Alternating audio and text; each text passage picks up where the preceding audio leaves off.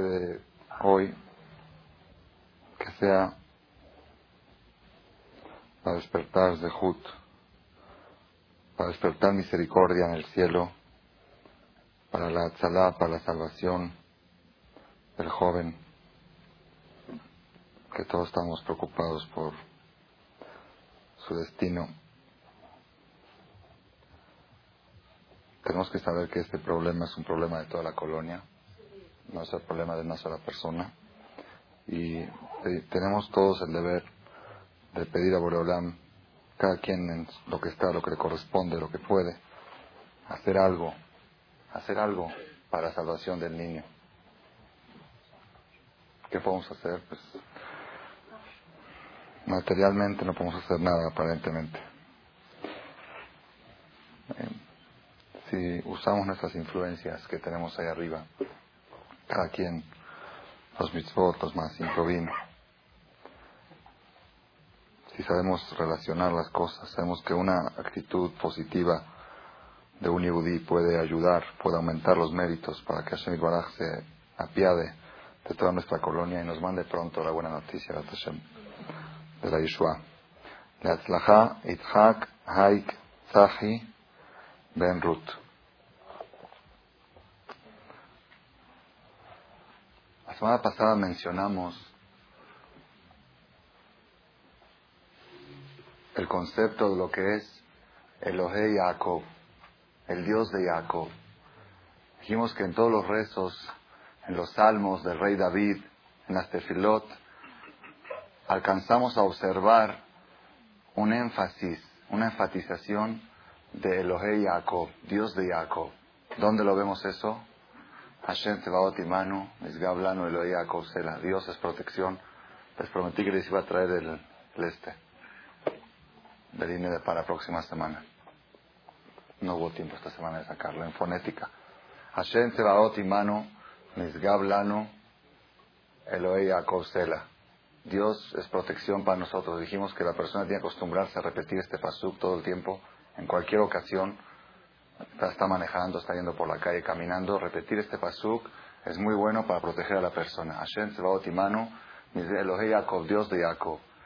Y Anja Hashem Beyom Sarah te va a responder Dios el día de la angustia, y que Hashem lo que Jacob te protegerá el nombre del Dios de Jacob. Otra vez aparece Jacob.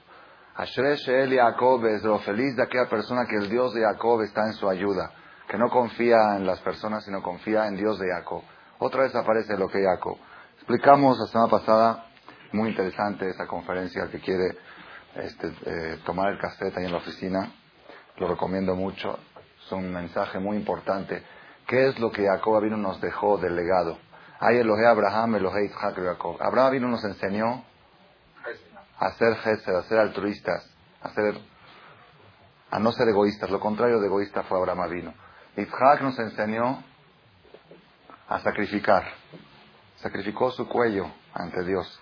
¿De dónde salieron esos judíos de la Inquisición que daban para no renegar a Dios? Esa fuerza la heredamos de Isaac. El concepto de entregar todo por Dios lo, heredamos de Isaac. Y de Jacob vino, ¿qué aprendimos de Jacob vino? ¿Qué mensaje, qué dejó en el mundo de Jacob vino? ¿Quién se acuerda? Jacob vino a... ¿Qué enseñó Jacob vino? Cómo atravesar cómo atravesar los problemas. Jacob vino es una persona, fue una persona que lee su historia.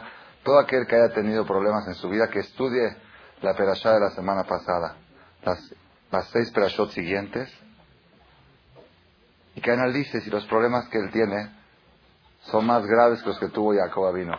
A Jacob vino le secuestraron su hijo 22 años, su hijo más querido, y estaba en duda si estaba muerto o estaba vivo. Aparentemente dijeron que lo mataron, pero él todavía creía que estaba vivo. Estuvo sentado en el suelo 22 años de luto. Entonces Jacob vino, el que lee un poco la historia, ¿cuáles son los mejores, los mejores años de la vida de la persona? Dijo Job, ¿cuál? Job y Job, un hombre que sufrió mucho, dijo que los mejores años de la vida son los meses que está en el vientre de su mamá.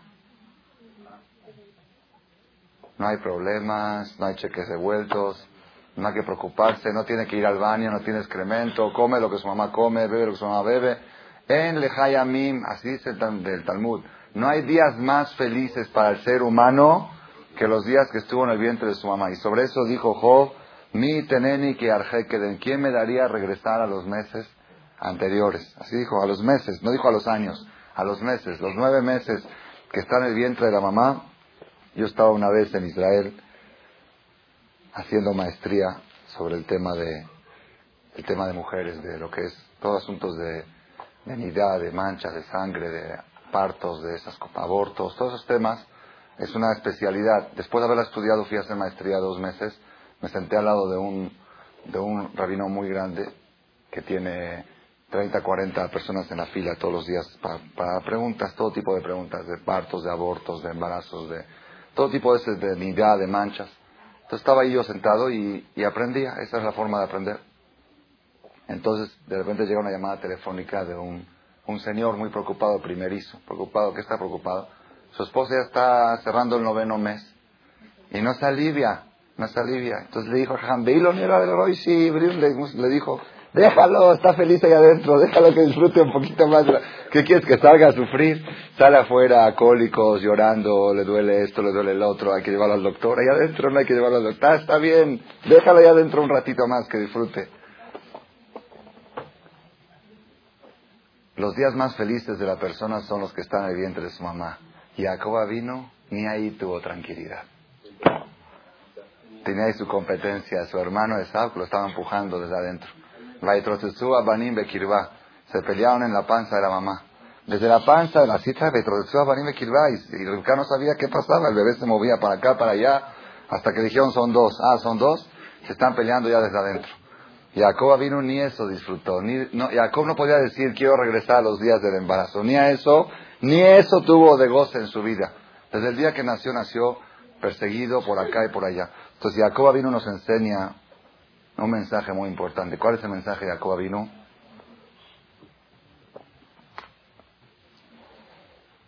Leí la semana pasada un libro, me gustó una frase. Dice, Aolamas de Neveat Laot este mundo es el palacio de los problemas. ¿Te gustó la frase? Es el palacio de los problemas. Hay en, el, en la feria, hay palacio de los sustos, hay palacio del tío chueco, hay palacio de esto, hay, hay, hay palacio, el mundo este es el palacio de los problemas. Y pobre de aquella persona que cree que este mundo es el palacio de los placeres, porque esa persona se lleva muchas decepciones. La persona que está consciente que este mundo es palacio de los problemas, entonces, cuando pasa un día sin problemas, lo disfruta. Dice, qué bueno, ya viste qué raro, hoy no hubo problemas. Baruch Hashem, lo goza del día que no hay problemas. Pero la persona que cree que este mundo es el palacio de los placeres, cuando viene un problema, le cae, se deprime, se angustia, porque es el palacio de los placeres. Pobre de aquella persona, una vez dijo mi maestro Rabades, dice, ¿por qué los niños cuando nacen recién nacidos, dolores de estómago, problema de acá, el oído, infección acá, ¿por qué? dice, desde el que nace niño, Dios le quiere inculcar. Aquí no viniste a disfrutar, aquí viniste a sufrir, aquí viniste a, pasar, a superarte, a retos. Aquí no vienes a pasarla bien. Si quieres que vienes a pasarla bien, aquí no es, está el otro mundo. En este mundo se viene a luchar. Entonces, desde chiquito, ya que nace el niño, un dolor de estómago, un dolor de oído, si crees que aquí vienes a disfrutar, es uno de los errores filosóficos más grandes que puede hacer la persona. Si la persona logra inculcarse a sí mismo inculcar a sus hijos y a su familia este mensaje, el mundo es el palacio de los problemas, va a lograr tener hijos alegres, va a lograr la alegría toda su vida. ¿Por qué? Cuando un día pasaron 10 problemas, ¿por qué estás alegre? Porque no fueron 11. Podrían haber sido 11. Si es el palacio de los problemas, el palacio de los problemas quiere decir que todo problemas. Si hoy, hoy en vez de haber 15 problemas hubo 10, ya es un logro, ya es una ganancia. Ok, entonces Jacob vino y Jacob vino, nos enseñó, nos inculcó que a este mundo se viene a luchar, a este mundo se viene a superarse, no se viene a disfrutar. Que cree que viene a disfrutar está preparado y destinado a muchas decepciones, a muchas desilusiones. La pregunta es, lo que quiero llegar al mensaje principal, ¿qué nos enseña Jacob vino? ¿Qué nos enseña Jacob vino? O, mejor dicho, de otra manera. Ok, Jacob nos enseña que el mundo está lleno de problemas y hay que saber atravesarlo. Hay que saber luchar. ¿Cómo se lucha? ¿Qué se hace? Hay que estudiar las pedazos de Jacob y ver cómo él luchó. Entonces hoy, esta noche me voy a concentrar en un punto que aprendemos de Jacob, que nos puede servir a todos nosotros para saber cómo atravesar los problemas, cómo enfrentar, cómo librar los problemas. Y yo creo que todos, como hemos dicho, no creo que haya una persona que, cuanto más crece uno se da cuenta qué verdad es que un niño cree que el mundo es el palacio de, los, de las diversiones y de los placeres y cuando más va creciendo se va dando cuenta que fue un error desde el, desde el principio, fue un error, un error de estrategia. Si él supiera desde el principio que el mundo es para luchar, entonces hubiera enfocado su vida de otra manera. Entonces, Baruch Hashem, vamos a tratar esta noche de dar un enfoque de qué manera la persona, qué debe hacer la persona cuando siente que tiene un problema, siente una angustia, siente una dificultad, cómo hacer para salvar, para librar ese problema. ¿Cómo hizo Jacob vino? ¿Y qué legado nos dejó a nosotros? Y cada vez que ustedes vayan manejando en el carro y digan, Misgab Lano Elohe Jacob, la protección para nosotros, Dios de Jacob, se van a acordar qué es lo que hizo Jacob. ¿Qué hizo Jacob para enfrentar los problemas? Vamos a ver, vamos a ver la perashá que leímos la semana pasada, que es la primera donde empieza la historia de Jacob vino. Ya empezó en la de antes, pero la de antes era Isaac y Jacob. Esta es puro Jacob. Fallece Jacob y Shaba, salió Jacob de Shaba para ir a Harán por orden de su papá que le dijo ve a buscar novia a Harán. Harán era la ciudad de origen. ¿De quién? No. ¿De quién? No, de, de Ribka, de la mamá de Jacob. Dijo, ve a casa de tus tíos a buscar ahí novia. ¿Ok? Como hemos mencionado la semana pasada, Jacob vino llegó a buscar novia. ¿A qué edad? 84 años. A 84 años llegó a buscar novia. Era un solterón, quedado. ¿Con cuánto dinero fue? Jacob atestigua que él fue con su ropa y su bastón. Su ropa y su bastón llegó a buscar novia. Es decir, sin un quinto, sin un centavo y perseguido de muerte por su hermano. ¿Quién está dispuesto a dar a su hija a un solterón de 84 años, pobre, sin un centavo, y que lo quieren matar? En cualquier momento puede venir y matarlo. ¿Qué dice uno? ¿Sabes qué? Que busque por otro lado, con mi hija que no se meta. Entonces Jacob no estaba desesperado. Hablamos la semana pasada, me hay ¿De dónde vendrá mi ayuda? Dijo Jacob Estaba desesperado. ¿Qué, qué, quién me va a ayudar? Después dijo, Ezrim Meim Hashem, Ose Shamayim Vaaretz. Jacob vino, salió a buscar novia. Pasó en el camino de Beersheba a Harán, pasó por Jerusalén. Pasó por, donde, por Jerusalén, por Betamigdash. Se acostó a dormir ahí porque se hizo de noche soñó el sueño famoso de las escaleras con los ángeles, ¿ok? Cuando se despertó Jacob, ah, ¿y qué le dijo Dios? ¿Qué le dijo Hashem? Le dijo Hashem así, pongan atención. En el sueño, Veiné Hashem Dios estaba parado delante de él y le dijo, Ani Hashem, yo soy Dios, el lo que Abraham, Dios de Abraham tu padre, el lo que Isaac y Dios de Isaac. lea la tierra que tú estás acostado sobre ella, leja de a ti te la entregaré, usareja y a tu descendencia. Vayas a será tu descendencia como el polvo de la tierra. Ufaratzta, te extenderás. Llama Bakedma al poniente y al oriente. Zafona Banegva al norte y al sur. Benibrejú Beja, se bendecirán en ti, Kol Mishpejot Adama, todas las familias de la tierra. Cuando quieran dar una bendición a alguien, le van a decir que ojalá que seas como la familia de Jacob. Va a ser tanta la verajá, va a ser un ejemplo de dicha un ejemplo de éxito, de prosperidad. Cuando alguien quiera desearle algo bueno, pásame aquí lugar. Cuando alguien quiera desearle algo bueno a sus hijos, ¿cómo le va a decir? Que seas como la descendencia de Jacob. De tan, de tan, va a ser un ejemplo de dicha. ¿Ok? ¿Está bien? Ahora, ya, eso todo para la descendencia. ¿Y para él qué? ¿Para Jacob qué? Veinea noji He aquí, yo estaré contigo. Usmartija bejol asher Te protegeré en todos tus caminos. Vashibotija el adamazot. Y te retornaré a esta tierra, a Jerusalén. Kiloe zobja, porque no te abandonaré. Adasher y masiti et asher hasta que cumpla lo que te prometí. ¿Qué les parece la verajá de Dios?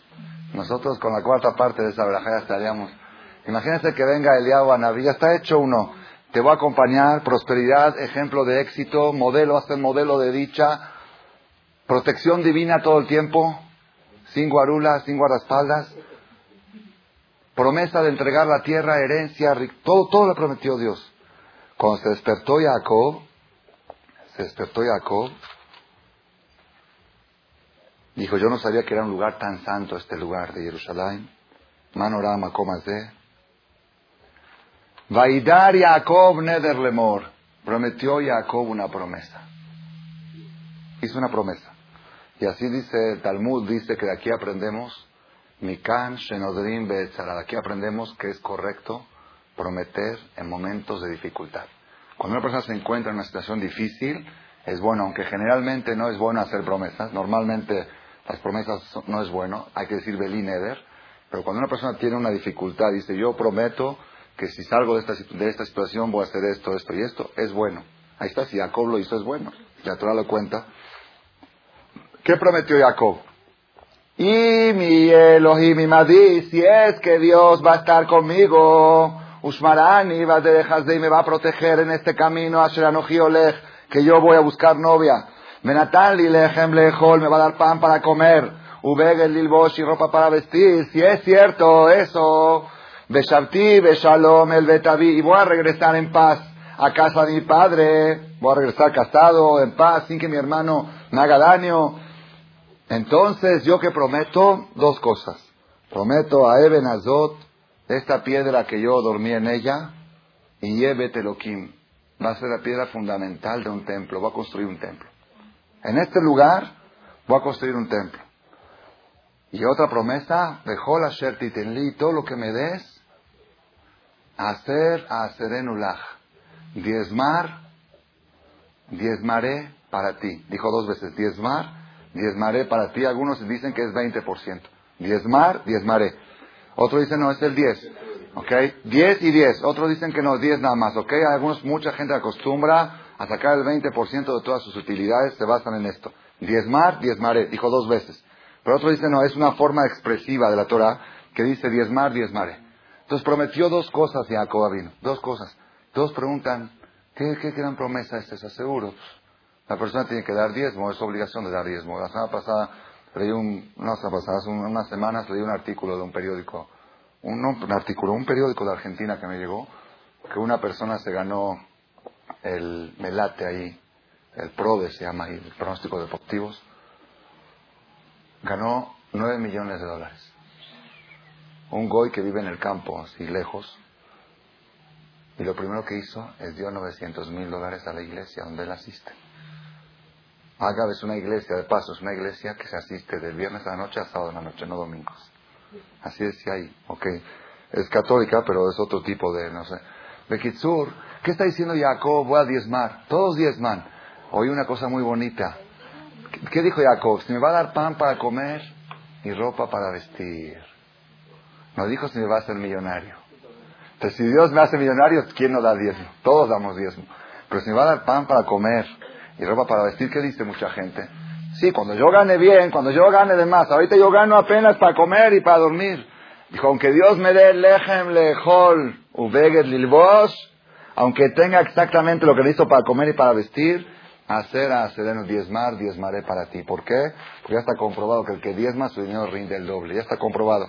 ¿Cómo? Pues no diezma, se poncha una llanta, se la, lavadora se descompone, llegó esto, la cuenta, eh, se rompió algo, eh, se fue, se fue el dinero por la cola.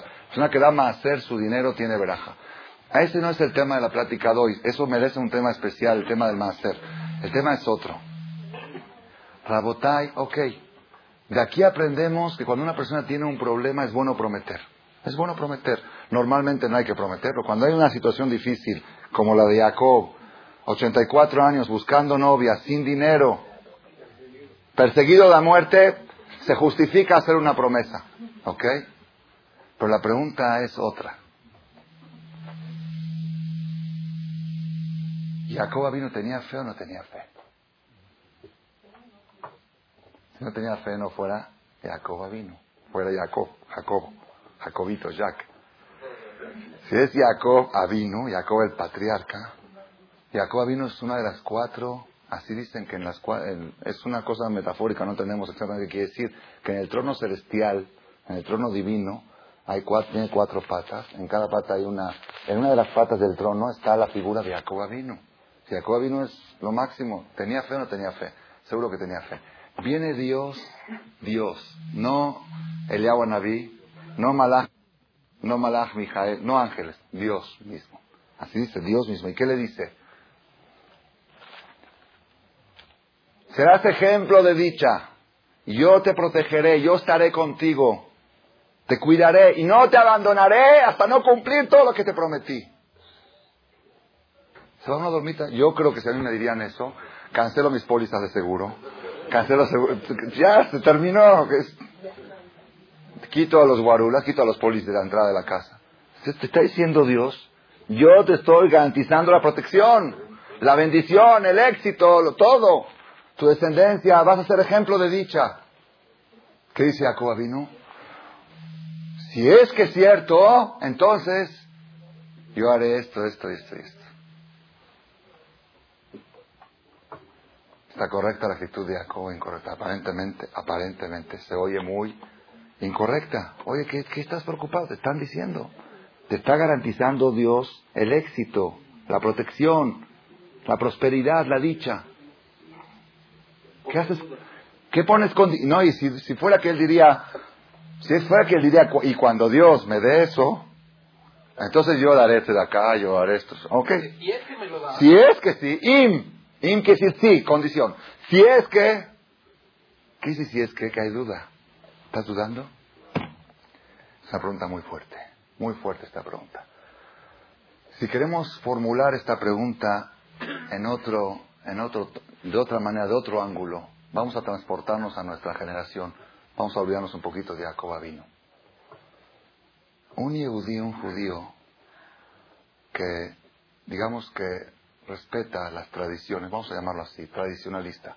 Un judío tradicionalista, no muy religioso, pero no tampoco alejado, sino mediano. Un judío dedica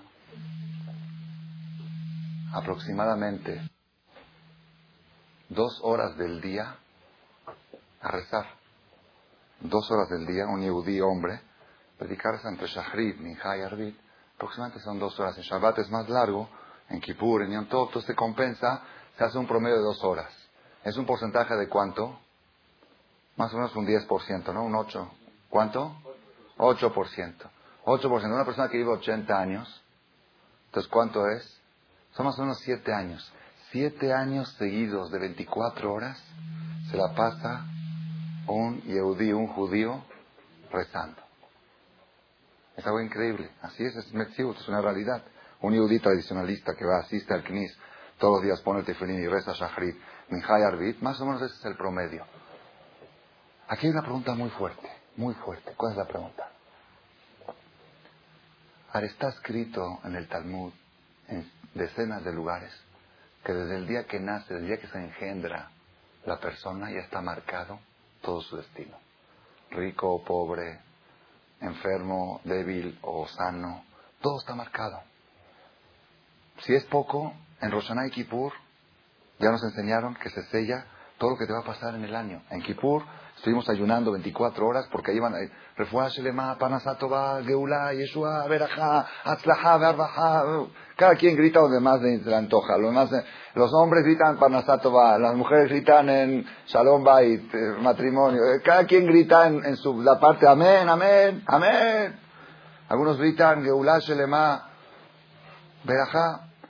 En el momento de Neilá, cuando se está por cerrar las puertas del Ejal, dicen, esos son los últimos momentos, hay que aprovechar, porque ahora se sella todo. Entonces uno va y con toda la devoción del mundo, ya se cerraron las puertas, acabó Kippur. Al otro día va por favor, Dios, mándame refuá. ¿Qué? ¿No estuviste pidiendo ayer todo el día? Ya te dije que sí. ¿Qué a pedir otra vez? Es como que te vas a solicitar un crédito al banco. Vas, pides, haces papeles, formularios Va al gerente, te dice, ya está autorizado el crédito. Por favor, gerente, deme Te dije, está autorizado. ¿Qué está diciendo? Por favor, ya, te lo autorizaron. ¿Cómo es posible que un yudí tanto tiempo rezando, pidiendo, mientras que sabemos que lo que está marcado no se puede cambiar? no se puede cambiar, está marcado. Puede haber excepción milagrosa que se cambie, pero naturalmente no se puede cambiar. Y lo que se podría cambiar se cambió en Kippur. En Kippur se selló todo. Entonces, ¿qué estás parado rezando? ¿A qué te paras a rezar? Es una pregunta muy fuerte. Más o menos la pregunta está relacionada con la pregunta de Jacob. Jacob vino Dios le dice esto, esto, eso, y el otro se para a poner condiciones y a rezar y a hacer promesas. No te dije que sí. No te dije que te voy a dar todo. Esa es una pregunta muy fuerte. Rabotay, esta pregunta no la podemos pasar así a la ligera. No podemos decir, ah, qué bonita conferencia, no. No, esta pregunta, si no le satisface la respuesta, ya saben la filosofía. Más vale una buena pregunta que una mala respuesta. Mejor se quedan con la pregunta hasta que encuentren la respuesta. ¿Qué nos paramos a rezar? Me lo ha preguntado una vez, se acercó al judaísmo, aquí en este lugar un señor muy preparado, un doctor, me dice, jajam, me choca, me choca. ¿Qué te choca? Dice, en la mañana, Baruja, en la tarde, lo mismo. Una, dos, tres. ¿Cuánto puede uno rezar lo mismo? Uno reza en Kippur, pide, ya, se acabó. Al otro año en Kippur nos vemos otra vez. Otra vez atajon en la Dandat, otra vez se bloquea Abraham, lo Isaac bloquea. ¿Qué estamos pidiendo y pidiendo y pidiendo? ¿Dios no se fastidia? Hashem no se fastidia, que todo el tiempo... Yo, yo me fastidiaría si mi hijo, papá me da, papá me da, papá... ¿Sabes que Ya toma, ya déjame tranquilo. ¿No, papá? ¿Cómo?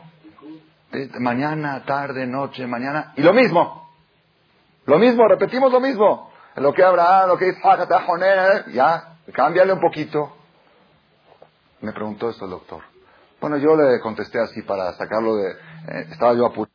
Entonces dije, un día le voy a explicar más, más este... Le dije, viene un paciente con usted. Dice, tengo este problema. ¿Qué le dice usted? Le dice, tómate esta medicina, pembritín, para combatir la infección, cada ocho horas. Cada ocho horas. Al otro día le habla al paciente, doctor, ya me fastidié. La mañana lo mismo, la tarde lo mismo, otra, vez la misma cápsula, la misma. Cámbiame de medicina no, lo que pasa es que el efecto se quita y cada ocho horas hay que retroalimentarlo. ahí está la respuesta. ¿Ok? Pero yo quiero, yo quiero esta noche desarrollar otro, otro, otro punto, un punto muy, muy, muy importante. Muy importante. Es algo impresionante. Impresionante el concepto que vamos a aprender esta noche. La Gemara dice, el Talmud dice, ¿por qué nuestras matriarcas eran estériles? Sara, estéril. Rivka, estéril. Rachel, estéril. Las matriarcas principales, estériles. Lea no fue estéril, fue colada.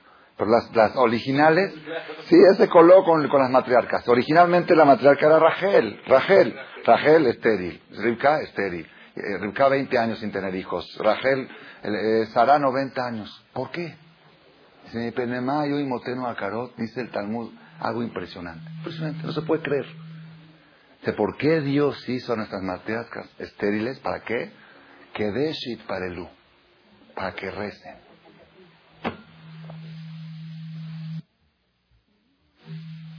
¿Les parece a ustedes lógico esto?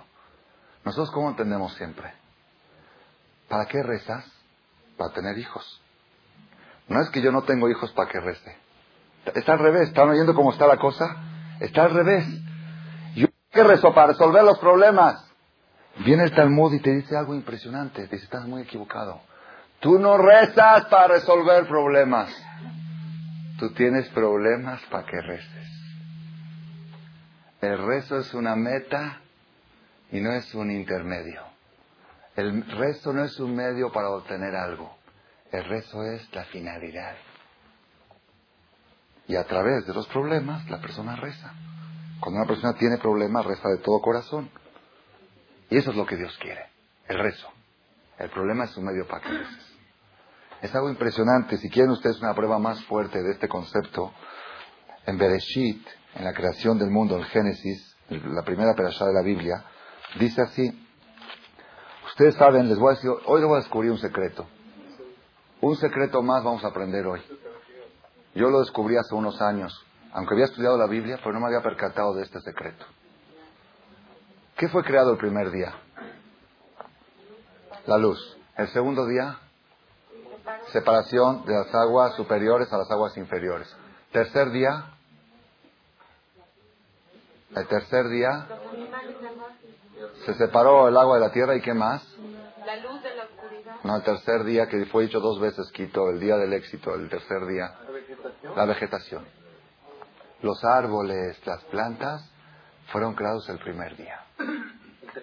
El tercer día, perdón. Así yo pensaba hasta hace tres, cuatro años. Cuando empecé a estudiar la Biblia con más profundidad, no es cierto. No es cierto. La tierra estuvo desértica hasta el día sexto.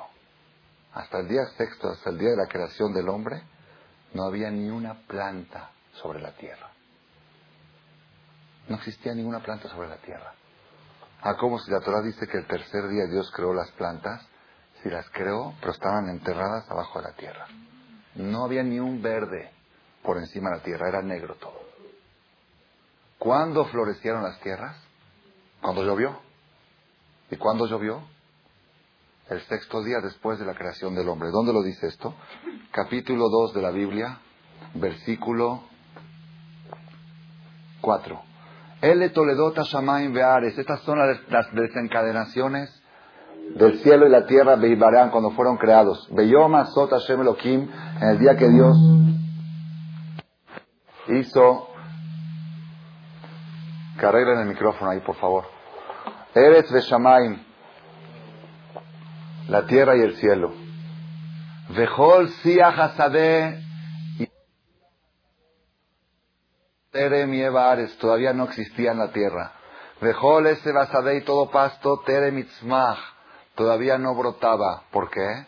Kilo intir Hashem porque no bajó lluvia Dios sobre la tierra. ¿Y por qué no bajó lluvia Dios sobre la tierra? Porque de Adam Ain, la voz de Tadamá, porque no había un hombre para que trabaje la tierra. Entonces, ¿para qué va a mandar Dios lluvia? ¿Cómo lo ven ustedes esto? Muy trivial, ¿verdad o no?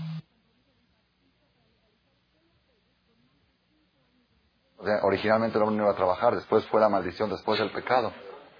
Entonces, ¿por qué no hubo plantas? ¿Por qué no hubo plantas en la tierra hasta el día sexto? Porque no había lluvia. ¿Y por qué no hubo lluvia? Porque no había hombre para que trabaje la tierra. Pregunta Salo, tiene mucha razón. Originalmente, a trabajar la, la tuvo Rashi. Rashi es el intérprete número uno de la Biblia, el más fidedigno. Dice Rashi, ¿por qué motivo Dios no mandó lluvia? Le fiche Adam ain la de porque no había hombre, en makir betovatan shel no había quien rece por las lluvias. Adam, cuando vino el hombre, y supo que el mundo necesita lluvia el Aleem rezó por, por lluvias y entonces bajaron y crecieron las plantas. ¿Por qué motivo desde el día tercero hasta el día sexto no habían plantas en la Porque no había quien rece por ellas. ¿Qué quiere decir? Es increíble.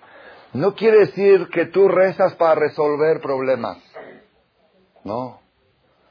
Vienen problemas para que tú reces. Dios tenía las plantas ahí abajo. Dios tiene los clientes para diciembre para que te comen y te las tiene en la bodega. Los tiene preparados. Nada más falta una cosa.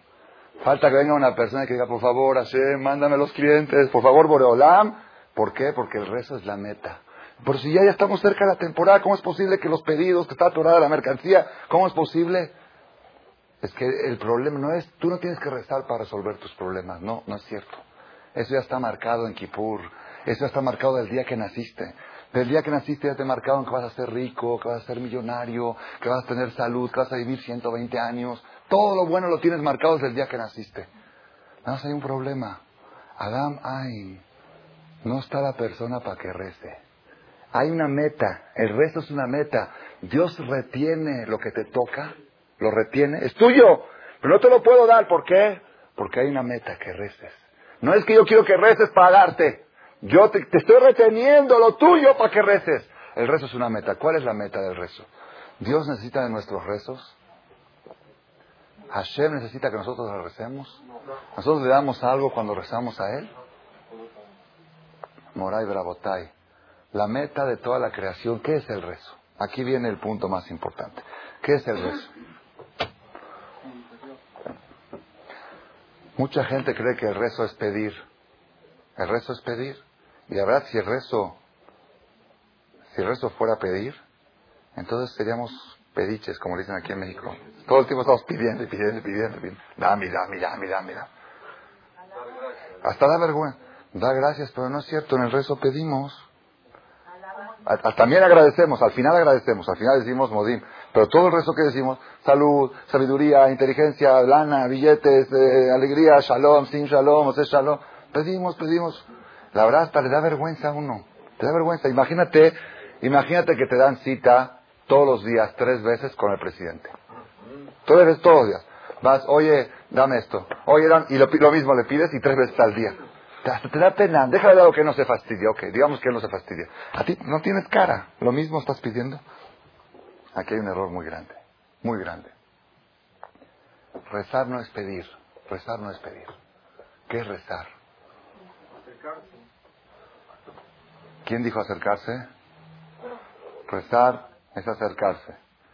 Rezar es conectarse. ¿Qué más? ¿Qué otra palabra? Rezar es comunicación. Rezar es otra cosa. Rezar es plática.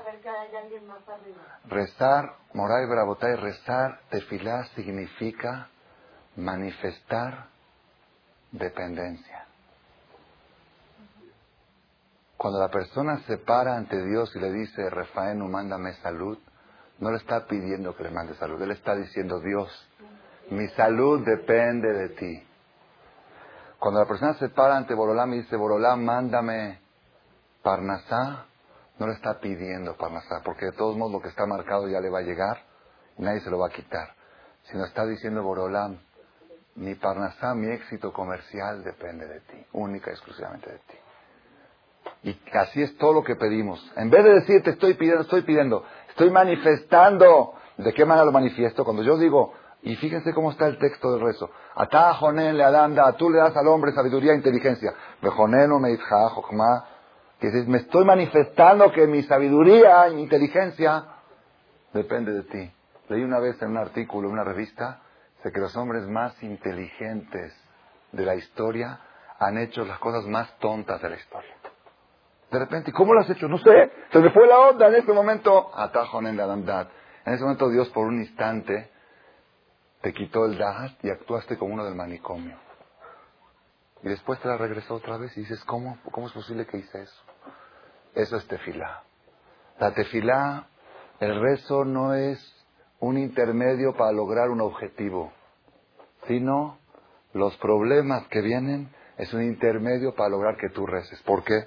Vamos a explicar un poquito más profundo. ¿Por qué necesitamos manifestar dependencia? Rabotai, esta conferencia que estamos diciendo ahora es para platicarla en tres, cuatro, cinco horas. No es para darla en un día después de trabajar duro de noviembre, los días más duros de trabajo, que la gente se para temprano a trabajar y llega cansado. Pero estamos dando los chispazos. Los chispazos de este tema es para darlo en un seminario un fin de semana. Tranquilo. Batirlo. La meta de toda la creación es una. ¿Cuál es la meta? Dice el Mesilat Sharim, tengo una conferencia que se llama, de hace año y medio, se llama El motor del universo. Yo recomiendo mucho a las parejas recién casadas y a las de bodas de plata y también quizá a las de bodas de oro, que oigan ese cassette, El motor del universo. Ahí explicamos con amplitud este concepto. ¿Cuál es el concepto? La meta de la creación es una. ¿Cuál es? La meta de la relación es lograr la unión del creador con la criatura. El alma quiere unirse a su origen. Su origen es Boreolam, es Dios. Y cuando el alma logra ese encuentro, les voy a dar un ejemplo, un ejemplo sencillo para que tengamos una idea.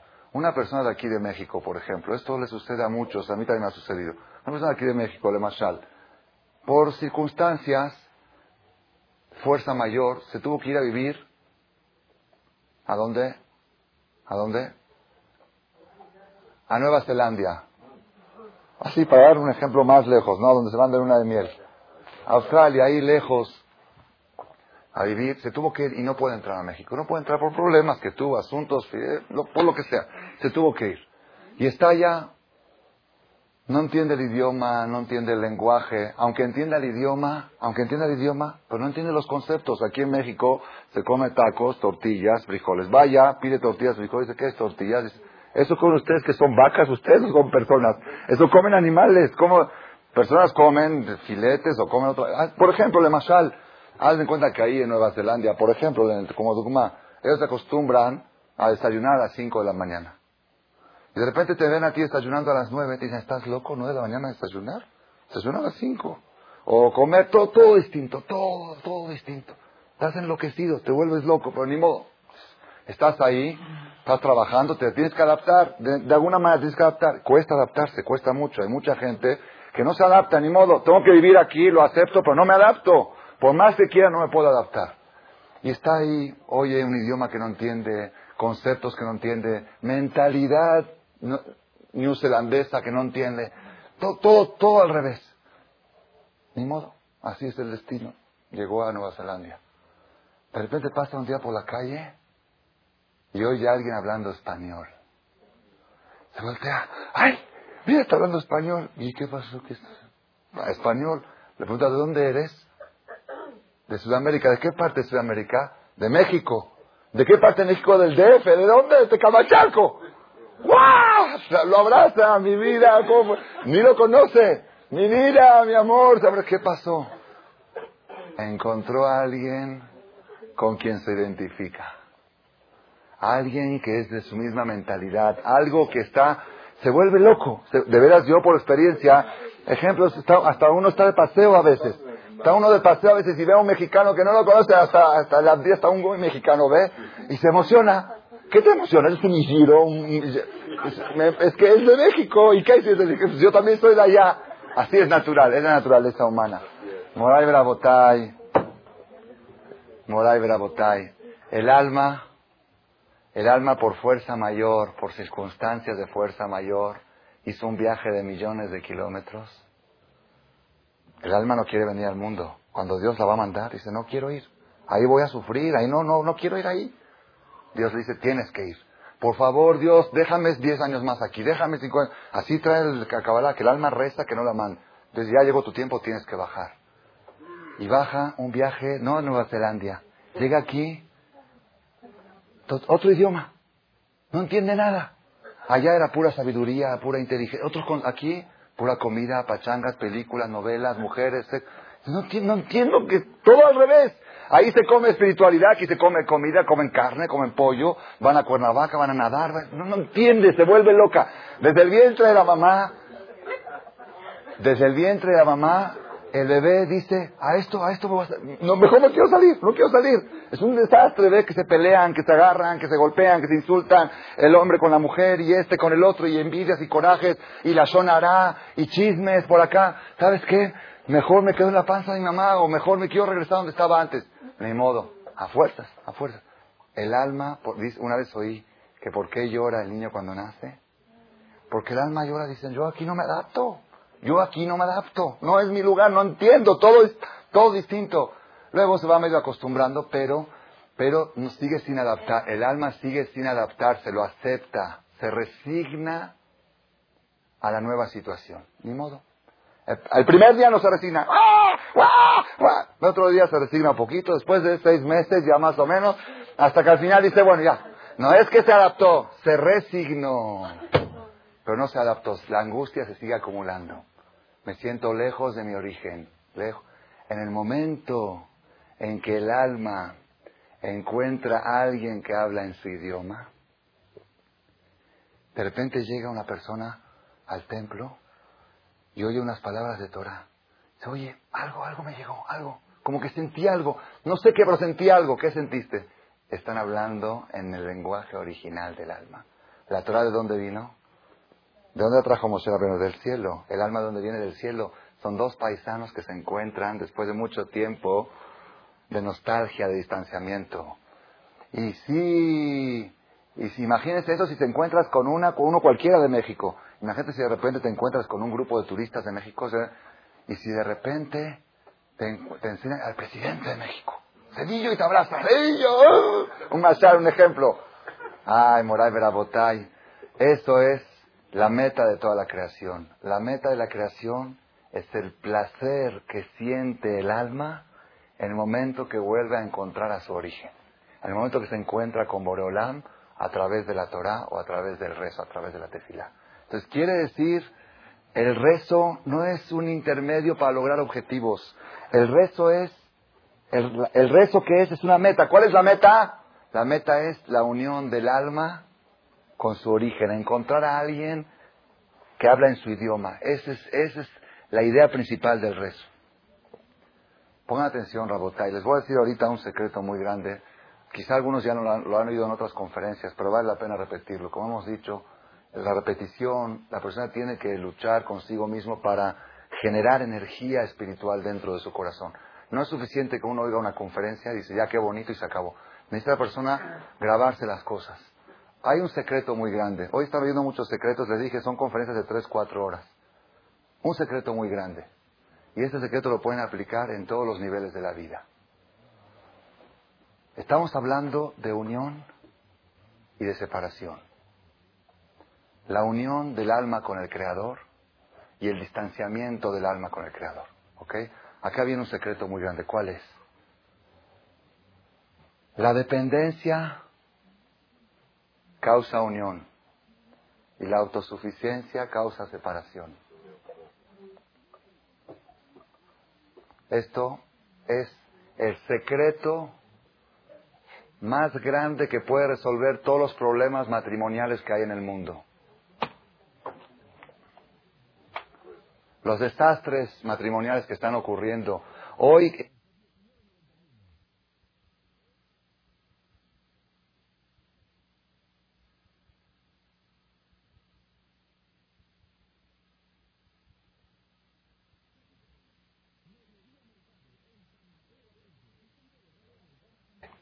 No, no, de veras se quieren, se quieren de veras. Se quieren matar.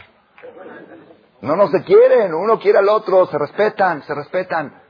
Hoy en día si alguien te dice, ¿sabes qué? Este hombre no le levanta la voz a su mujer. No puede ser. Este hombre jamás ha pronunciado una grosería en su casa. No puede ser. Mi maestro Rabbi Udades me dijo una vez, yo estudié en forma privada con él, me confesaba cosas personales. Dice, jamás en mi vida de, casado he dicho falta un tenedor en la mesa. Me paré y lo traje. Que la mujer es Igir. Trae el tenedor, no está la sal. Ay, falta algo, me paro. Si mi esposa me dice no te pares, mi esposa me dice, no te pares, yo te la traigo. Pues ahí sí. Pero nunca yo le digo, falta, tráeme esto. Yo cuando oí eso dije, este es un ángel, este no es un ser humano. No es un ser humano. Y yo, yo hasta me, me costaba creerlo, me costaba creerlo. Un viernes en la noche me tocó estar en su casa invitado y en el Kiddush tiene una niña, tenía, ahorita ya está grande, la niña tenía dos años, tres años. En el Kiddush le repartían una copita a cada, o en la copa le daba a cada uno de los hijos. Entonces cuando le llegó el turno a la niña chiquita, tiró un poco del vino al suelo. ¿Cómo hacemos? ¡Ah, ten cuidado! No sabes cuidar. Traigan. Ni una palabra. Fue a la cocina, trajo un trapo, se agachó el jajam con, con el traje de jajam. Se agachó al piso, limpió el vino que se cayó y llevó el trapo, yo lo vi con mis ojos. Y no, y no es que lo aplaudieran, dijo, bravo, papi, nada, como si nada. yo, por eso me di cuenta que fue natural. Digo, quizás fue también una, un teatro. Digo, si fue teatro, pues haría en teatro. Nada, natural, natural. Como no pasó Fue, trajo, ni una palabra. Hoy día es muy difícil encontrar un matrimonio que se respetan, un matrimonio unido. Hoy en día es muy difícil. Había un rab muy grande en Jerusalén, no era tanto de Rab, sino era un hombre, un personaje muy grande, se llamaba Rab Ariel Levin. Rab Ariel Levin le decían a Tzadik a Yerushalmi, a Tzadik a Yerushalmi. Él iba a visitar a los, a los soldados en los hospitales de la guerra. Era un hombre que dedicado mucho a tipo Abraham vino. Una vez fue al doctor, una vez fue al doctor con su esposa y le dijo, nos duele el pie de mi esposa. nos duele el pie de mi esposa. Esto lo cuentan todos los conferencistas que dan conferencias de Shalom Bait, cuentan este relato. Yo oí un jajam que da en un cassette una conferencia, dice, cada vez que yo oigo los conferencistas que mencionan este relato, me estremezco, me enojo. ¿Por qué cuentan esto? ¿Y por qué se enoja? Dice, algo tan elemental en un matrimonio lo hicieron heroísmo. Algo tan elemental, tan esencial que el hombre sienta el dolor del pie de su mujer. Algo tan normal. ¿Lo hicieron como un cuento? Imagínate que ahorita te cuenten. ¿Sabes qué? Había un rabino muy, muy, muy grande, muy grande. ¿Qué era su grandeza? Su grandeza era que venía a dormir a su casa y no se iba al cabaret a dormir. ¿Qué dices? Este ¿Me estás contando? El jajam este se estremecía y dice, ¿qué me están contando de algo tan esencial como si fuera que es algo, mira, el jajam grande, le dolía el pie de su esposa? Es natural, es normal. ¿Cómo puede ser un hombre que no le duela el pie de su esposa? Hoy en día cuando el hombre llega a la casa y la mujer le dice, me duele la cabeza, ¿qué es lo primero que dice? Ay, por favor, cúrate rápido, cúrate. ¿Por qué? Pues, imagínate si el fin de semana teníamos programado ir a caer ya se va a cancelar. Lo último que piensa es que ella le está doliendo algo. Y que ella está sufriendo y que te tiene que doler a ti el dolor de ella. ¿Sientes tú el dolor de ella? Es muy difícil, muy difícil. Hoy en día ya es heroísmo. Un hombre que de veras siente el dolor de su mujer ya es un heroísmo. Esta unión falta. Rabotai, Rabotai, el secreto está aquí. El secreto está aquí. La dependencia causa unión. La autosuficiencia causa separación. Cuanto más dependiente es la mujer de su marido, más unión hay en el matrimonio. Y desde el día en que las mujeres decidieron que quieren tener carrera, que quieren tener títulos, que quieren tener... ¿Para qué quiere tener la mujer título? No, ella no va a trabajar, pero quiere quiere tener un respaldo. Si por cualquier situación, ya sabes, si hay un problema, ella tiene su título, ella tiene... Hay mujeres que lo hacen para ayudar a su marido, eso es otro concepto.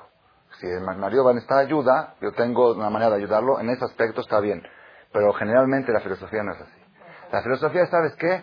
Tú no puedes, ¿qué dicen los psicólogos? Tú, no, tú tienes que sentirte libre. Tú no necesitas de tu marido. Él, si te quiere dar, tú tienes que ser autosuficiente. Desde el día en que las mujeres son autosuficientes o buscan la autosuficiencia o psicológicamente les entró la idea que tienen que ser autosuficientes, eso cada día va provocando un distanciamiento más grande de su marido. Esto provoca que no exista esa unión que la Torah dice que tiene que haber. Su catejas, a tu marido tiene que estar tu deseo. Que la mujer esté pensando las 24 horas del día única y exclusivamente en un solo hombre. Y no haya otra cosa en el mundo más que él. Este concepto, lamentablemente, hoy en día, ¿cómo es posible que una mujer piense en un solo hombre si los artistas son más guapos que su marido? ¿Cómo es posible?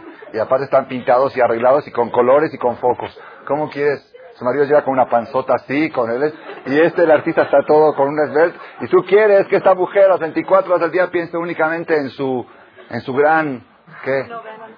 En su galán, en su qué? Como me dijo una señora la semana pasada, mi marido no es galán. No es. Pues claro, los que pintan ahí se ven más galán, se ven. Ve a verlos en sus vidas privadas y vas a ver qué son. Son bestias. Pero en la tele, ¿cómo te los ponen? En las películas, ¿cómo te los ponen? Los mejores son, mira qué cariñoso, mira qué sonrisa. Se antoja. Si mi marido tuviera esa sonrisa y yo, mi matrimonio fuera mucho más feliz. Entonces, es muy difícil, es muy difícil. Desde el día en que las mujeres están buscando la autosuficiencia y en que la calle está alimentando esas ideas, es muy difícil. La botella el hombre también tiene, el hombre también tiene dependencia de su mujer. El hombre tiene sus dependencias. Un hombre solo es muy difícil.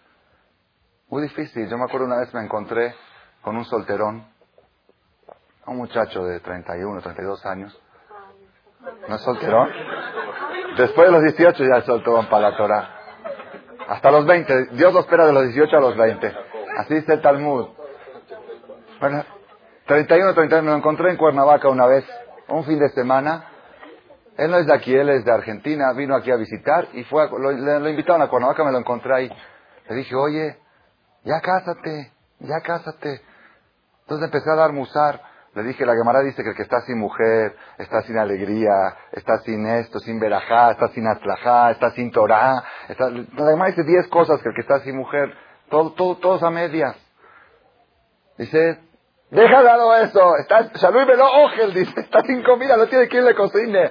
Así me dijo, y deja, no tienes que llegar al Talmud.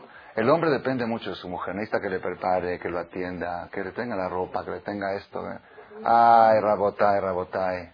¿Cuántas casas yo conozco que la mujer se puede ir de la casa uno o dos meses y la casa sigue caminando igual y quizá mejor que cuando la mujer está?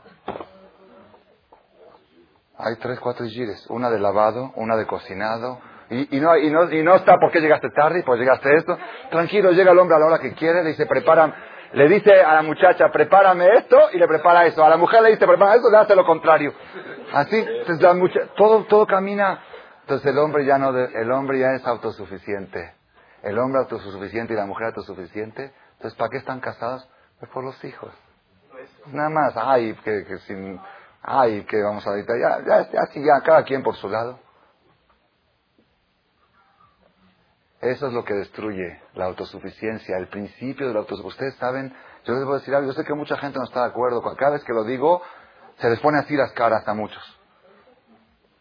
Según la Torah, según la, la Torah, una señora me preguntó, una señora me preguntó porque en una conferencia que yo dije que la mujer tiene prohibido darse de acá sin permiso de su marido. Tiene prohibido. ¿Por qué? Si su marido le dio dinero a ella para el gasto, y ella va, en vez de comprar el gasto, va y, y de acá, está faltándole a su marido. El marido le dio para que compre súper, que, que, en la casa haya todo, y si un día se acabó el azúcar un día antes, o se acabó algo, ¿por qué? Porque compró menos, porque dio acá. Entonces, la mujer tiene prohibido hacer un gasto del acá sin permiso del marido. Con más razón hacer otros gastos, ¿no? No quiero hablar. Con más razón. Pero se da acá, se da acá. Dice, estoy ayudando a pobres, estoy dando a la huizo, a, a, todo, todo lo bueno. Es, es como asaltar un banco para ayudar a los pobres. No se puede, es robo. Es robo. La mujer no puede usar el dinero que le da a su marido con otro fin del que él se lo dio. ¿Ok? Entonces una señora me preguntó, ¿y si ella da de acá de su dinero? Si ella da de acá de su dinero. Así me preguntó. Le dije, esta pregunta no aparece en el Shulchan En el código de leyes judías no aparece la pregunta, y si es, ¿por qué? El código de Shulchan dice, no existe la palabra su dinero. No existe.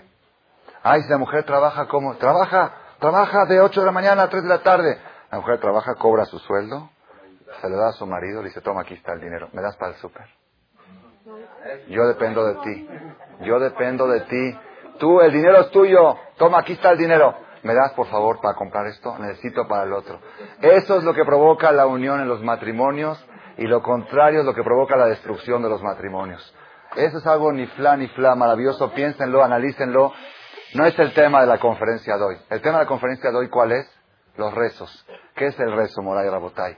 La persona, el ser humano, tengo cuatro semanas diciendo este concepto. El ser humano desde el día que hace uso de razón hasta los 120 años, busca la manera de depender menos de Dios, de sentirse seguro. Si quiebran los bancos de México, tengo dólares. Si quiebran los americanos, tengo en Suiza. Y si, y si el seguro falla, hay seguro que protege al seguro. Hay seguro contra seguro y seguro contra esto. Y esto para está uno programado, la persona programa una vez, oí un jajam que dijo algo muy bonito. Dice, la persona se programa hasta el último día de su vida. Que de aquí voy a sacar, aquí voy a vivir, de 70 a 80 voy a vivir de esto, de 80 a 90. Hay gente, hay gente que hasta, hasta pagan su entierro. Hay gente que hasta dejan todo, todo, hasta todo, hasta el último día. Se preocupan, compran su tumba, pagan el jebra, de esto, de todo, todo, todo organizado, todo, hasta el último día, hasta la última, hasta la última, la última pala que le van a echar encima, ¿quién se la va a echar? Todos se preocupan. ¿Y al otro día qué vas a hacer? Después del entierro. Ah, eso no lo pensé. Se preocupa, hasta el último día se preocupa. Después del último día es al revés. Según la Torah, La persona tiene que preocupar qué voy a hacer un día después del entierro. Hasta el entierro, Dios te va a encargar. Después, ahí, ahí sí estoy preocupado. Mi departamento, los muebles ahí arriba están buenos, está arreglado, ¿cómo está? ¿Voy a tener qué coche? ¿Voy a tener Cadillac o Marquis o, o, bocho o bicicleta o patines? ¿Cómo, ¿Cómo, me voy a deslizar ahí arriba? ¿Cómo me voy a transportar? ¿En qué, en qué, en qué nivel social me van, a, poner ahí arriba en el High Society con Abraham Avino, Isaac, Jacob, Moshe Avenu o me van a poner con, no decir nombres, con Mike Tyson. Ahí era Ganeden. Ese era tu héroe, ¿no? Ahí te ponemos. Perdió, ¿verdad? Perdió, no es ese. El otro, el otro, el, que le sigue. Sí, ese ya. Ahí, con el otro, con el campeón por lo menos. Campeón aquí abajo. Los campeones ahí arriba se marcan de otra manera. Ahí arriba hay campeones. Ahora vino un campeón y es otro campeón. Con esos campeones quiero que me pongan. Eso es lo que la persona se tiene que Aquí quiero llegar. El ser humano desde el día que hace uso de razón busca la manera de sentirse seguro. Se quiere sentir seguro. Yo no quiero depender, yo quiero estar tranquilo. Estar tranquilo. Yo trabajo, todo, rezo, todo, pero quiero estar tranquilo. Ya sabes, aquí tengo, allá tengo, esto, lo otro. La mujer, la mujer, si su alacena no está abastecida para dos, tres meses, ¿Qué le dice a su marido? Es que no tengo nada en la casa, ¿cómo le voy a hacer? Tengo tres, cuatro hijos que darles de comer. ¿Saben cómo era en el desierto? Cuando el pueblo judío estaba en el desierto. Diez, quince hijos. Y de veras no tenían nada. ¿Saben qué no tenía nada? Ni una migaja de pan, porque lo que sobró se podría. Así trae la Torah, se podría. Había gente que dijeron, bueno, la ración, la, ración que Dios decía era Homer la Gulgolet, un kilo por cabeza, por ejemplo. Dijo, bueno, como 800 y dejo 200 para el desayuno, por si cae tarde mañana. Yo creo que va a caer, porque si cae un poquito tarde, por menos 200 para el desayuno. Los niños no los voy a dejar con hambre y si lloran es... Y quizá a Dios se le pasa, se distrae un poquito mañana. Y entonces 200, pues, así para no pasar hambre. Se para el otro día, estaba todo agusanado. Así está escrito en la Torah. 40 años vivió el pueblo judío así, sin una migaja de pan a la cena y sin un jitomate en el refrigerador. ¿Y mañana qué? Dice el Talmud, el que tiene lo que comer hoy y dice que voy a comer mañana, es una persona que no tiene fe. ¿Por qué? ¿Mañana qué vas a comer? ¿Quién te dijo que ese mañana va a llegar? Quizás mañana nunca llega. ¿Quién te dijo que vas a despertar? Ah, no, Dios es grande. ¿Por qué estás tan seguro que Dios es grande y te va a dar vida un día más? Y estás dudando que no te va a dar con qué vivir un día más. Si te está dando la vida un día más, te puede dar con qué vivir. El ser humano trata de asegurarse, de protegerse. ¿A qué quiero llegar, Rabotai? Cuanto más seguro se quiere sentir la persona y cuanto más la persona se protege, eso provoca, primero que todo, ya dijimos una vez que cada día está más inseguro, pero aparte la psicología de querer sentirse autosuficiente, hace un distanciamiento de la persona del creador.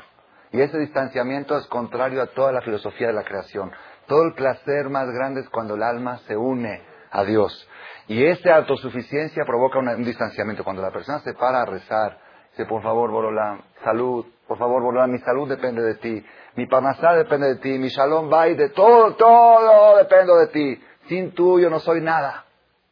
En este momento se crea una, una dependencia. Y cuando hay dependencia, hay unión. Y cuando hay unión, hay placer. Y toda la meta de la creación es para que la persona logre ese tipo de placer. Ese placer que se une, que se une el turista que se fue de viaje muy lejos con el país de origen. Se une con el origen, con Boreolam. Ese es el mensaje, Rabotai. Lástima que no hay tiempo para extendernos más en este tema. Tengo muchos relatos, muchos relatos, muchos ejemplos para dar la idea, pero ¿a qué quiero llegar? Nosotros, ahorita nos enteramos que sucede una cosa muy dura en la colonia con el secuestro de este joven. ¿Y qué dicen? Hay que rezar. Hay que rezar. Yo le voy a decir lo que yo siento, lo que yo sentí. Dije, estas personas ya acudieron a rabinos cabalísticas, ya acudieron a los Rashi Yeshivot más grandes del mundo. Ellos tienen mucho contacto, como son gente que han, apoyado a todas las Yeshivot del mundo. Entonces hablaron con el rabbi este y con el rabbi y con los Yo voy a rezar. Si ellos no pueden, yo voy a poder. Si ellos, si el rab, si el jajam o Yosef o el jajam fulano de tal rezó, está rezando y no se logra nada, yo, yo voy a rezar. Yo por otros, yo, yo voy a rezar por otros. Que yo soy jajam el Gazi o qué soy yo, yo soy Babasali, qué soy yo. Es, hay, jajamín que rezan por la gente. Yo voy a rezar por alguien. Yo, yo rezo por mí. ¿Están oyendo? Es una pregunta. A mí se me ocurrió esa pregunta. Dije, ¿yo quién soy para rezar? Es un error muy grande. ¿Cuál es el error? El error es que yo creo, yo pienso que el rezo es para resolver un problema. Y yo digo, ¿quién soy yo para resolver un problema de tal magnitud? ¿Yo puedo resolver un problema tan grave? ¿Yo? Yo que hago este pecado y que hago esto y que hago lo otro y que como esto y que hago y que soy Jerús Shabbat. Una persona así, cada quien en su nivel piensa, ¿yo voy a pedir por él? ¿Por este problema? ¿Yo lo voy a resolver? ¿Mi rezo va a resolver el problema? Tu rezo no va a resolver nada. Entonces, ¿qué? Es que es al revés. El problema vino para que la colonia nos pongamos a rezar. Entonces, cuando yo rezo, estoy cumpliendo con la meta del problema.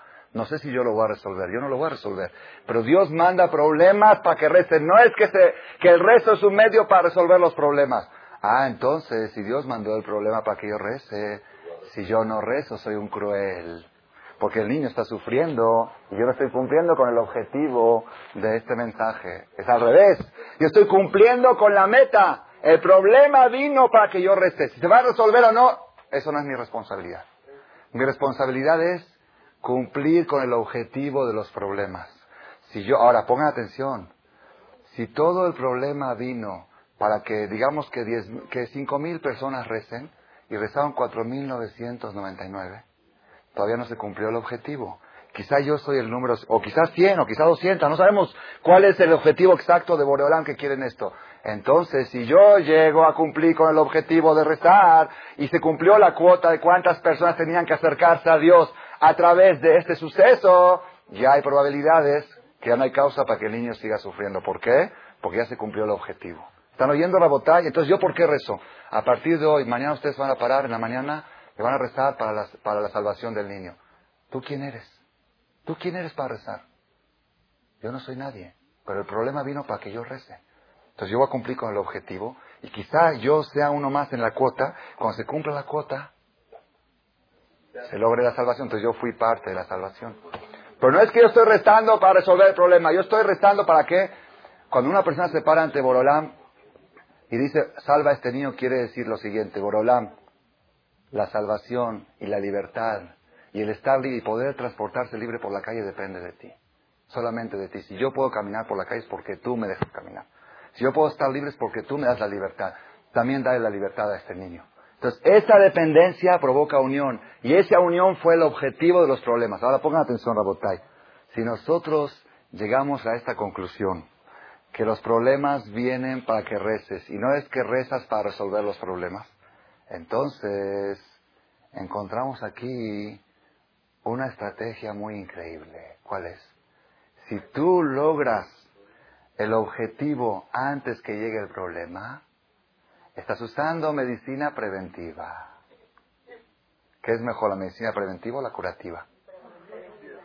La preventiva. ¿Cuál es la medicina preventiva? Ahora estamos diciendo que los problemas, que el resto no viene a resolver problemas. Los problemas vienen para que tú te acerques, para que tú manifiestes. Entonces, si tú vienes todos los días y te manifiestas tu dependencia ante Borlán sinceramente, no vienes y cotorreas y nada más dices, sino de veras te paras ante Borlán y dices, yo dependo de ti, entonces te estás evitando el 99% de los problemas. ¿Por qué? Porque la, mayoría de los problemas vienen para lograr un objetivo. Si tú logras ese objetivo antes que venga, ya no hay causa. Ya no hay causa. ¿Para qué va a venir el problema? Entonces aquí encontramos el secreto. ¿Para qué yo voy a pedir refaeno si yo no tengo problemas de salud? ¿Para qué yo voy a pedir parnasal si a mí me va muy bien el negocio?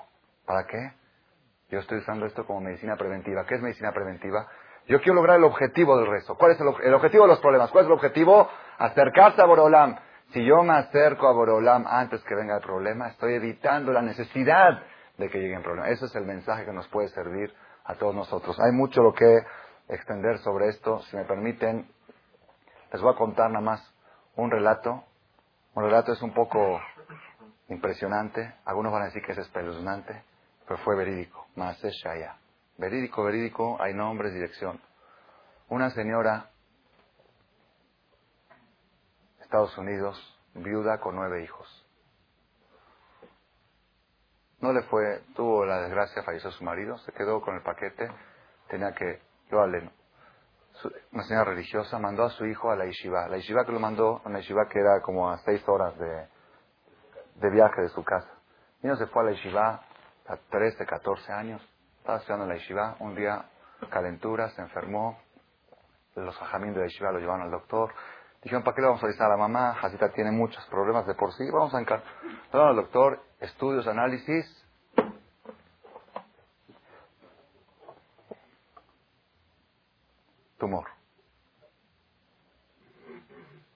Le dan tres meses de vida al niño.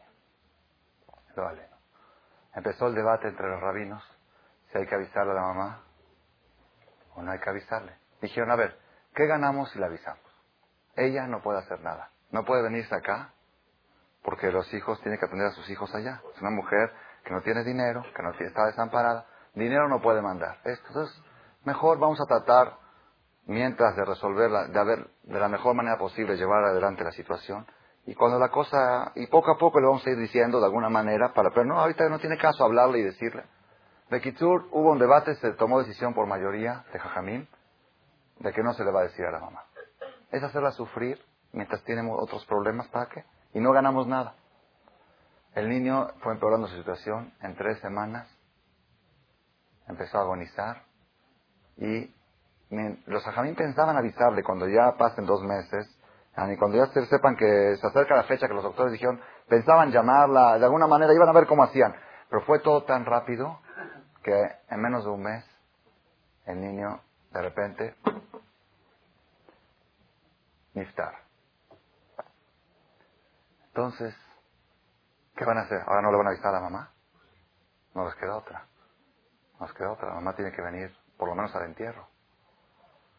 Llamaron a la mamá por teléfono, mandaron a una persona, como fue el caso, le pagaron el avión, que se venga urgente, que sucedió un accidente, esto, otro.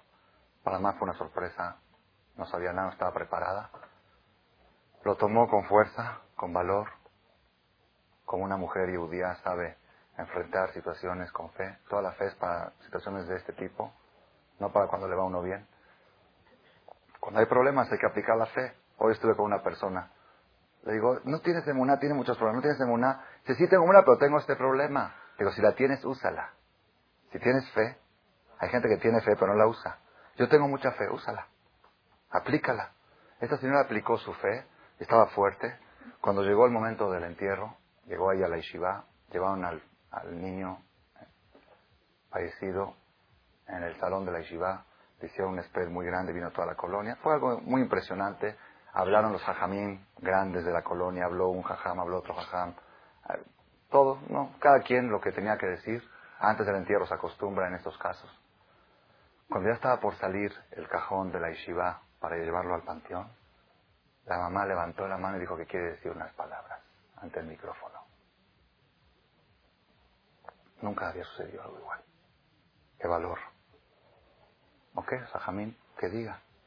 Se paró, y dijo, agradezco a los rabanín de la Yeshiva que han hecho todo, yo estoy segura, que han agotado todos los recursos para sacar adelante la salud de mi hijo. Agradezco a los doctores, agradezco a esto, agradezco, agradeciendo, agradeciendo el momento que iban a enterrar a su hijo. Pero, jamás en mi vida voy a perdonar a aquellas personas que no me avisaron que mi hijo estaba enfermo.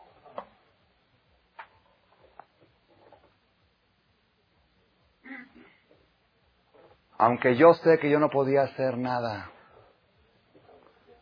pero una cosa podía hacer, rezar por mi hijo. Me privaron el placer, me privaron ese placer en un momento de angustia, acudir a Dios tres meses yo hubiera estado comunicada con Dios a través de este problema. Me correspondía eso y me lo quitaron. Eso no lo perdono. Y aunque yo sé que mi rezo quizá no hubiera curado a mi hijo, pero el rezo es una meta. Yo hubiera rezado, me hubiera comunicado con Dios y eso me daría fuerza para enfrentar con más fuerza este problema. ¿Están oyendo, Rabotai? Es un ejemplo de una mujer judía que los hajamim, después de eso, se reunieron con ella y dijeron, tú tienes razón y nosotros nos equivocamos. Una mujer judía le ganó a los rabinos de la colonia. La tefilá no es para resolver problemas. La tefilá es una meta. Si Dios mandó un problema, aunque la tefilá no resuelva nada, pero logró algo muy grande. ¿Qué logró? El acercamiento del individuo al Creador. Eso ya es un logro de todo ese problema que hubo, con todo el accidente que hubo. Por lo menos déjenme algo. Acercarme más a Dios a través del problema. Eso me lo privaron. La tefilá es una meta. Como estos ejemplos, esto es un poco dramático. Hay ejemplos más alegres también. ¿sí? Que la persona tiene que tomar la tefilá. La persona tiene que tomar la tefilá como una meta. Nada más les voy a contar otro y con esto va a terminar. Hace como dos años vino una persona aquí que tiene, tiene un problema, tiene un problema, que en los negocios está complicado, que le falta liquidez. Tiene buenos negocios, pero le falta liquidez.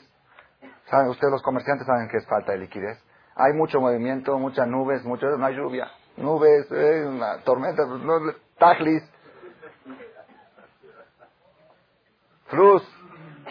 Todo menos billete. Todo, maquiladoras, corte, em, secretarias, computadoras, todo, todo está increíble, maravillosamente caminando. Lo único que falta es lo de menos, dinero. Entonces este señor llegó conmigo, por favor, Jajam, pida por mí, rece por mí, me dio su nombre.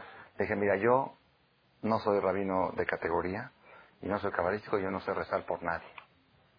Entonces, ¿cómo, cómo está eso? Le dije, si tú quieres, ven tú a rezar. Y juntos en la mañana vamos a leer tres capítulos de Salmos después del resto. Y chance, y eso sirva de algo. Ok, ¿cómo está eso? Dice el jueves, el jueves que sale el Sefer, vino el jueves al otro día. El Señor vino, salió el Sefer, subió al Sefer. Después, acabando la tefilá, anuncié, vamos a hacer tres capítulos de Salmos para, para ayudar a todos los amis que necesitan ayuda. No dije ni un nombre ni nada, sí me puse de acuerdo con el Señor, se paró al lado mío y dijimos los tres capítulos, el Señor lo dijo con todo corazón, sabía que estaba, sentía que era el rezo para Él, ese rezo, pues, con toda la emoción.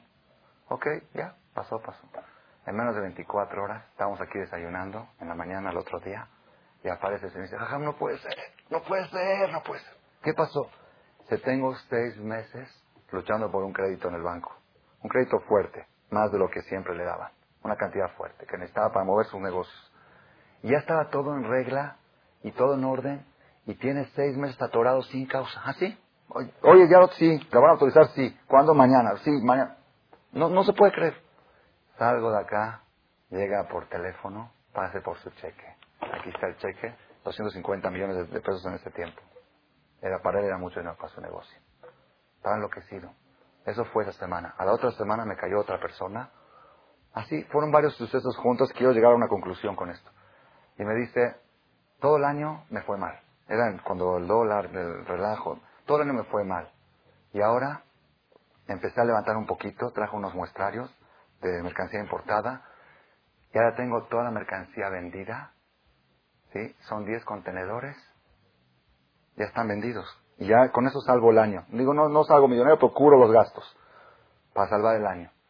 Y de repente, en forma inesperada, ocho contenedores están detenidos en aduana y hay un 90, así le dijo el, despachante aduanal, 99% que no sale. Porque era lo de China, el problema de los China que hubo, que mandaron con etiqueta de China. Cuando empezó ese problema, hay 99% que ahí se quedan los contenedores. Dice, ¿cómo es posible, jajam? ¿Por qué me pasa estas cosas a los buenos? Ya saben que siempre a los buenos les pasan los problemas. A los buenos, a esos buenos que siempre están haciendo obras de bien, que comen todos los días, desayunan, comen y cenan y no hacen daño a nadie. Esa gente tan buena que no molestan a nadie se van a jugar al caré y se divierten y no, no molestan a nadie, gente tan buena. Siempre a esta gente buena le pasan los problemas. Entonces me dijo, Jajam, por favor, rece por mí, rece por mí, le voy a dar una acá. Le dije, yo no rezo por nadie, yo no sé rezar. Yo no sé, yo no tengo esas fuerzas. Yo no soy ni brujo, ni cabalístico, nada. Yo no, yo, yo soy natural. A ver en qué te puedo ayudar. Dice, bueno, dígame algo. Le dije, vente a rezar en la mañana. Aquí vamos a leer tres capítulos de Salmos. La misma receta. Es que yo jamás en mi vida he pisado el Cris más que en Rosana y Kippur. Dije, ok, va a ser la excepción. Vino, fue día lunes también que sale el jefe. Vino el lunes en la mañana, era antes de Roshaná, unos días antes de Roshaná. Vino el lunes en la mañana y él, casi, casi incrédulo, así como diciendo, ajá, vino una noche antes para advertirme. Ajá, yo creo que ni siquiera vale la pena que venga porque ya me dijo el despachante aduanal que... Dice, bueno, vente. El despachante aduanal le dijo que no hay lo que hacer. Así como que ya me lo advirtió la noche como diciendo no se arriesgue, ¿no? Le dije, no, ok, dije, está bien, ni modo, vente. ¿qué yo, yo dije, yo no te garantizo nada. Yo no le dije que le garantizo, yo quién soy para garantizar. dije, pero ven, ven, ¿qué puede pasar? Ven. Vino en la mañana y trajo a su hermano también. Vinieron aquí, todo raro, se le hacía todo raro. Le dimos un tefilín, ¿cómo se ponía? Así o así, se lo puso al revés. No, le estaban explicando, no, tefilín es así. Primero se puso el tefilín, después el talé. Todo, todo al revés, jazito, ¿no? ¿Qué se puede? No, no, no tiene culpa, no estuvo educado bien en el camino de la Torah. Entonces ya después que se puso el tefilín todo, agarró el libro, no sabía si se agarraba al derecho, al revés, todo, ok. Después le di que suba al Sefer también, subió al Sefer, se emocionó. Acabando, vamos a leer tres capítulos de Salmos para la sala de todo Israel. Se pararon ellos dos al lado mío. Nadie sabía que era para ellos, es decir, la gente no lo relaciona se pararon a, rezar, dijimos tres capítulos de Salmos, los mismos, el 20, es muy bueno decir el 20 tres veces, todos juntos, así, ya Misheberach, todo el que quiera pedir para su éxito, que venga aquí a Misheberach, para disimularlo, ¿sí? Ok. Eran tres días antes de Rosh el lunes. La segunda noche de Rosh Hashanah, le llega una carta de la aduana a su casa, a su casa, no a su despacho. Pasen por los contenedores que ya están liberados. Y él en Roshaná viene a rezar aquí, Roshaná y Kippur. Nada más, como él prometió, viene Roshaná y Kippur. Viene aquí. Estaba enloquecido, enloquecido. Dijo, quiero comprar calnidres 200 millones de pesos. Y el hermano decía, cálmate, cálmate, cálmate, espérate. No lo puede creer, no puede ser, no puede ser, no es normal. No es normal, sin, sin presiones, sin mordidas, sin nada. Llegó una carta de la aduana, no del despachante, directamente de la aduana. Pasen a recoger sus contenedores que ya están liberados. Estaba enloquecido el hombre. ¿A qué quiero llegar? ¿Para qué cuento todo esto? Cuando una persona va con un jajam, jajam rece por mí. ¿Qué rece por mí? Usted tiene influencias ahí arriba. Según lo que estamos diciendo hoy, es, los problemas vienen para que reces. Los problemas vienen para que te acerques a Dios. Entonces, ¿qué, qué, mire qué increíble. Dios le manda un problema a uno y el jajam se acercó a Dios. Qué resultado increíble, maravilloso. esa es la meta. Mañana viene otro. Esa no es la meta. Aunque el jajam logre resolver su problema. Fue con un cabalista, le dio una verajá y liberaron los contenedores. Mañana viene un problema más grave. El chiste no es ese. Chiste es que tú te acerques al Creador. Tú tienes que venir a rezar. Ese es un secreto muy grande, Rabotai. Ese secreto está comprobado. Esa receta no ha fallado. Toda persona que cada vez que tiene un problema dice, bueno, este problema, no voy a rezar para resolver el problema. Voy a lograr el objetivo del problema. ¿Cuál es el objetivo del problema? Acercarme a Dios, me voy a acercar un poquito, va a haber milagros. Es el mensaje de la plática de hoy y eso lo aprendemos de Jacob vino. Jacob vino cuando Dios te prometió te va a dar éxito, te va a dar dicha, te va a dar todo. Pero ahora su situación era que era pobre, que no tenía mujer, que estaba perseguido por su hermano. Dijo, los problemas vienen para que uno se acerque a Borolam. Entonces hizo promesas. ¿Entendieron cómo está la cosa? Él no le interesa lo que está destinado. Lo que está destinado, Dios sabe. Pero ahorita tengo un problema. ¿Para qué está el problema? para que yo me acerque a través del problema más a Dios. ¿Cómo me acerco? Prometiéndole, rezándole, orándole. Ese es el mensaje de Jacob. Si nosotros logramos aprender este mensaje, vamos a, vamos a poder vivir una vida más tranquila, una vida más feliz y poder lograr el objetivo principal de esta vida. Amén. Una, cosa, cuando, cuando Dios le dice a, Jacob, vas a tener esto, y te protegeré esto. Ya no tenía problema. No, pero el problema en, el presente tiene un problema. A ver, si Dios quiere, si Dios le prometió todo esto, entonces ¿por qué, haz de cuenta, por qué no lo mata a esta ¿O por qué no le da a una mujer? ¿Por qué tiene que ir a buscar a la mujer? o sea, Jacob, Jacob agarró y dijo, me, ¿cómo dijo usted? La meta, la meta, la meta, la meta, no está... La meta no la logró todavía, porque si la hubiera logrado, entonces el problema lo tiene. La promesa de la solución, tiene el problema y tiene la promesa de la solución. Pero eso él, él dice, mientras tengo el problema, la meta no es resolver el problema. La meta, es acercarse. Claro. Entonces, si ahorita tengo el problema, ¿para qué lo tengo? Ahorita tengo el problema, ¿para qué lo tengo? ¿Para qué lo tengo el problema ahora? Pero Jacob no se fijó en el problema para acercarse, nada más se acercó. Uno no tiene que también esperar el problema para acercarse. Eso lo quise decir, ya no hubo tiempo. Hay dos maneras de acercarse. Claro, una persona... Pero ¿cómo se acerca uno más? ¿A través del problema o a través de lo bueno? Debería de ser a través... Debería de ser, pero la, la realidad como es. En todos. Quizás hasta Ñacoba vino. No. Quizás hasta Ñacoba vino. Yo creo que en el momento. Tiene que decir, a ver si me la aprendo mientras. Sí, que, dile a Mago, este, ya tengo la original, hay que sacarle fotocopia nada más. No, pero a ver cómo es ¿Ah? Jacob, ¿qué? Hashem, Adonai Sebaot Imano, Misgab Lano, Elohe Yaakov Sela. Adonai, yo no quiero, pero no voy a se- mi esposa se es considerada como rezo. Claro, claro que sí. Para mujeres. Rabotai, el que quiera rezar, acercarse a Dios. Aquí vamos a decir Arbit en el salón aquí a la derecha, por favor. Pasen a completar Minyan. Es cierto que si se reza y no se entiende lo que se reza, no se ve.